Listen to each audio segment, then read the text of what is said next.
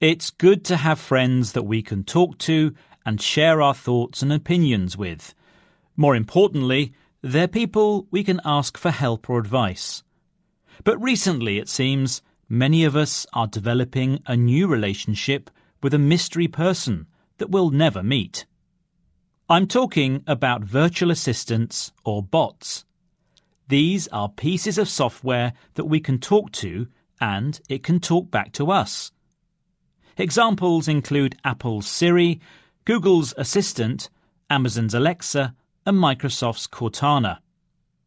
It might be on your phone or computer, or even a smart speaker in your home. They're changing the way we interact with technology. Instead of typing on a computer keyboard or tapping on a tablet, we can now speak and a voice will answer. The people behind these voices are called conversation designers. Tom Hewitson is one of them. He told the BBC, This is kind of changing computers into like an agent. They're an active participant in the interaction and in guiding you to make the right decision. So he's saying this cutting edge technology has the ability to think for itself and make its own decisions. It is a scary thought that this virtual voice can think for you. Will it stop us using our own brains and will we lose the ability to write things down or type? They are certainly clever, helping you to book train tickets, give you the latest weather news, or even tell you a joke. But are they really your new best friend?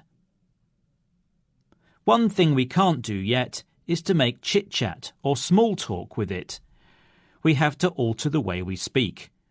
As Tom Hewitson says, we will develop our own kind of vernacular for speaking with machines that will be subtly different from how we speak to other people. It can be much more brusque and to the point.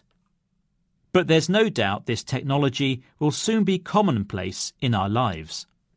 This year, Google Duplex was revealed, described by the company as artificial intelligence for accomplishing real world tasks over the phone.